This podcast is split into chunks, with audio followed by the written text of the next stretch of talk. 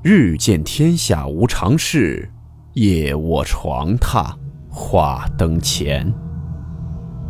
欢迎来到木鱼鬼话。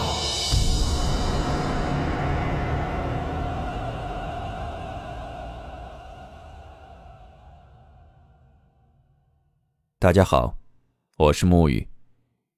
今天的故事来自网友大木分享。故事名称。家中住着小山鬼。温馨提示：本故事含有未经证实的内容和边缘化知识，部分内容超出普遍认知。如感到太过冲击自己的主观认知，请大家当做故事，理性收听。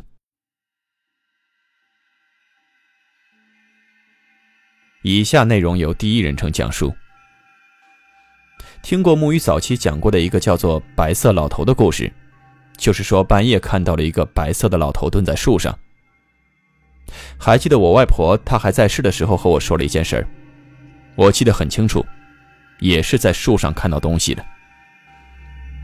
我外婆呢是旧社会过来的人，对这些封建的东西特别的信，每月逢九就是吃斋，分别是农历的初九、十九、二十九，这叫观音斋。是信观音的人修行的一种方式。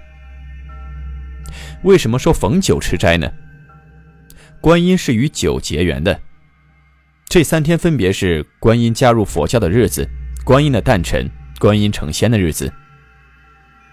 我外婆呢很信佛，一生清苦没享过什么福，对儿孙的那是非常疼爱，也是我最尊敬的人了。想起他，心里总是很难过。没等长大报答他。老人家就已经去世了。好了，说正文。外婆说她小的时候，也就几岁，具体几岁她忘了。有一天在家门口玩呢，就大白天的，看到门口的一棵老树上，有一个小孩年纪不大，也就几岁的模样。这个小孩呢是在树上玩，还冲他笑。可是这个小孩穿着特别古怪，具体的忘了，我只记得外婆说，那小孩戴了一个红色的帽子，尖尖的，很惹眼。当时看到那个小孩，我外婆也觉得没什么奇怪，就一个人在地上玩了会儿。等再抬头，那孩子已经不见了，就那么一小块地，如果下来的话，应该是能够看到他的。但是就这样凭空消失了。我们这儿说这叫小山鬼，是顽童亡灵所变化而成的。他不害人，但是很喜欢捉弄人、吓唬人。他觉得好玩。家里呢，如果来了小山鬼，也不用怕，也不用送走他，就让他在家里待着。你对他好，他会报答你的。报答的方式呢，一般就是家里人丁兴旺，做事顺利，没灾没病的。家里面如果来了小山鬼，你就要敬他。具体的方法呢，又不能说出他的存在，当做不知道似的。也许孩子喜欢捉迷藏，你知道他的存在，他就觉得不好玩了，就走了，或者怒了就捉弄人。平时还有关门什么的，要轻手轻脚的，不能大声吓到他。如果家里偶尔会丢些小东西，也不能骂，因为可能是他拿的，这样就能保家里兴旺发达。也就是说，小山鬼如果上门，其实不一定是一件坏事。但是你没处理好，他可能就会报复你。也不会害人，就是老丢东西，晚上弄点动静吓吓你，睡觉醒来，拖鞋无缘无故的去了别的地方，等等。我外婆说，当时家里就来了个小山鬼，是她的妈妈后来发现的。但是这东西呢，只有小孩子能看到，大人是看不到的。那么我外婆的妈妈是怎么发现的呢？当时呢，家里是养了老母鸡，也不舍得吃，就是下蛋用的。那几天的老母鸡下的蛋就像鸽子蛋那么小，很小很小的，拇指头大。一连几天，天天放的鸡蛋都是鸟蛋那么大。外婆妈妈就知道了，家里这是来了小山鬼了。于是呢，就好好招待着，也不骂。后来发生什么，外婆就没和我说，她和我说这些的时候，是因为我家养的鸡也生出来一个拇指头大的鸡蛋。当时呢，我很小，外婆和我说这事儿，大概是叫我看到了别打他吧。可是呢，后来家里好像也没发生什么事儿，那时候太小了，具体的都已经忘记了。再跟大家说一个小时候在我家乡县城里发生的诡异事情。事发时间呢也有点特别，农历七月十四。没错，鬼节。但是具体是哪一年记不清楚了。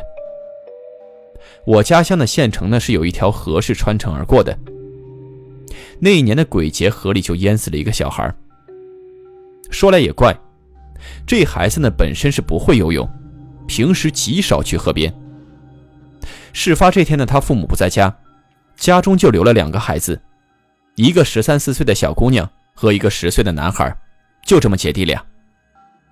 农历七月的天，中午还是很炎热的。这俩孩子呢，在家待着没事，就跑去河边游泳去了。因为弟弟不会水，姐姐呢就交代弟弟在河边玩，顺便帮姐姐看着放在岸边的鞋和衣服。弟弟呢就乖乖的在河边坐着，看姐姐在水里游。这姐弟俩呢游水的河段水很深，平均深度起码在三米以上。最深的地方超过了十米。这段河道呢，两岸都是大块的岩石，也就是说，一旦下水就会直接落在深水里，不像其他地方岸边是那种小石滩，河水会慢慢的由浅及深。并且呢，这个河段正是一个河道转弯的位置，水的流速很快，河水冲击在河床弯道的岩石上，形成一个个大小不一的漩涡。这地方有水的，基本都是水性很好的人，或者是下水捕鱼的渔民。当时呢，也不知道这俩孩子怎么想的，就跑这儿游泳来了。也许是觉得站在大岩石上往水里蹦好玩吧。姐姐的水性呢很好，在水里游着倒还好，也没什么事儿。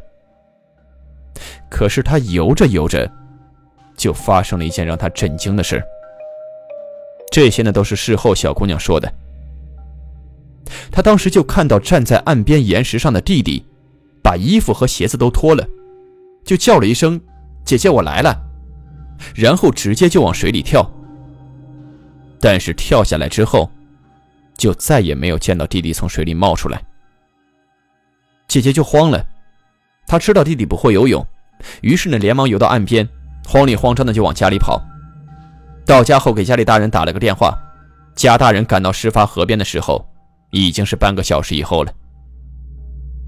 出事这家呢是我家的邻居，当天我正好在家，听到消息后呢，我也去到了河边。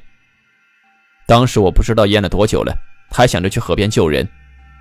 赶到河边时才知道，已经淹半个小时了，心里就估计，这孩子大概没了。看到孩子的父母在岸边已经哭得不行了，警察也被通知来了。和几个水性好的村民就一起在河里捞人，大概捞了近一个小时，孩子终于捞了上来，只是已经是一具尸体了。孩子的父母呢，哭的都已经不成人形了，旁边在看的好多人也都满眼含泪的可怜这家人。同时呢，大家也在这议论这事儿，说那女孩如果当时呼救，这孩子也许还有的救，因为事发河段旁边有很多人家。只要有人听到，救这孩子还有可能。但是这小姑娘却选择了跑回家给父母打电话。也许是吓慌神了吧，加上年纪也小，只会往家跑。大家都说这孩子注定没救星。出事之后呢，这家人非常难过，但孩子已经不在了，能有什么办法？就送去火葬场火化了。我们这儿只有年长之人过世后才会停尸几天。供亲友悼念，然后土葬。年轻的横死之人都是尽早下葬，但是火化的也不多。这事儿呢本身也不怎么可怕，虽然有人议论说是被鬼迷了心了，才跳河里淹死的，但是生老病死、意外横祸，这也不算什么奇事儿。我要说的，是他家后来发生的事儿，很诡异。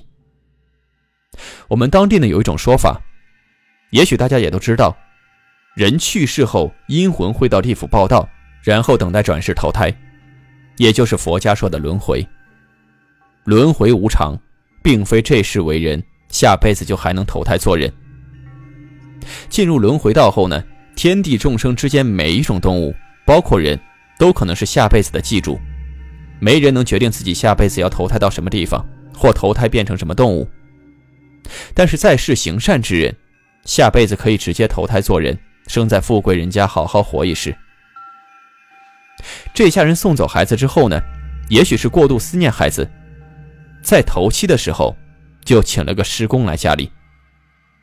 这师公是我们当地对于懂阴阳丧葬玄门法术的人的称呼，类似于道士，但是不修行。请师公来家里干什么呢？一是给孩子做法超度，二是想请他看看孩子下辈子转世会变成什么，以便心安。一般比较注重这些民俗的朋友应该都知道，若是有人过世，在死去后的第七天，阴魂是会回到自己生前居住的地方看望亲人。过了头七之后呢，就要去阴府报道了，也被称作回魂夜。这家父母呢，把师公请到家里之后，先是做法超度、烧纸钱、念咒语什么的，弄了好久。超度完了之后，师公就走了。但是后来得知，师公临走前交代了这家人一个方法，说能够看到孩子下辈子投胎会变成什么。于是这家人照做了，但最后差点没把自己吓个半死。他们按师公说的做。在孩子生前住的房间里，撒上薄薄的一层草灰，从屋里往外撒，自己不能踩到。撒完以后，将门窗关死，天亮之前不能进这房间。第二天天亮的时候，这家人打开房间时，你们猜他们看到了什么？一排脚印，从门口一直到床边，再从床边走到窗户，在屋里转了几圈。之后消失在墙角。问题是那脚印根本就不是人的脚印，一个一个的清清楚楚印着鸡的脚印。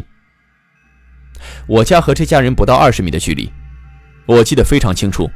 那天晚上深夜，也不知道是几点，附近的狗全都叫了起来，叫了好久才停。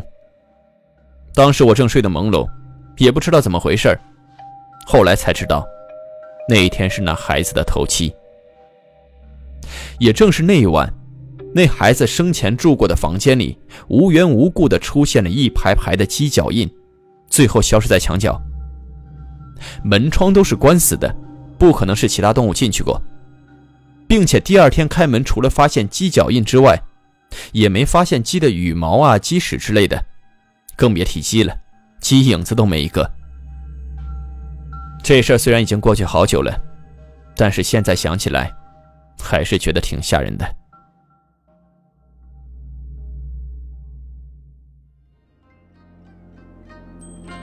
好了，我们今天的故事到此结束，祝你好梦，我们明晚见。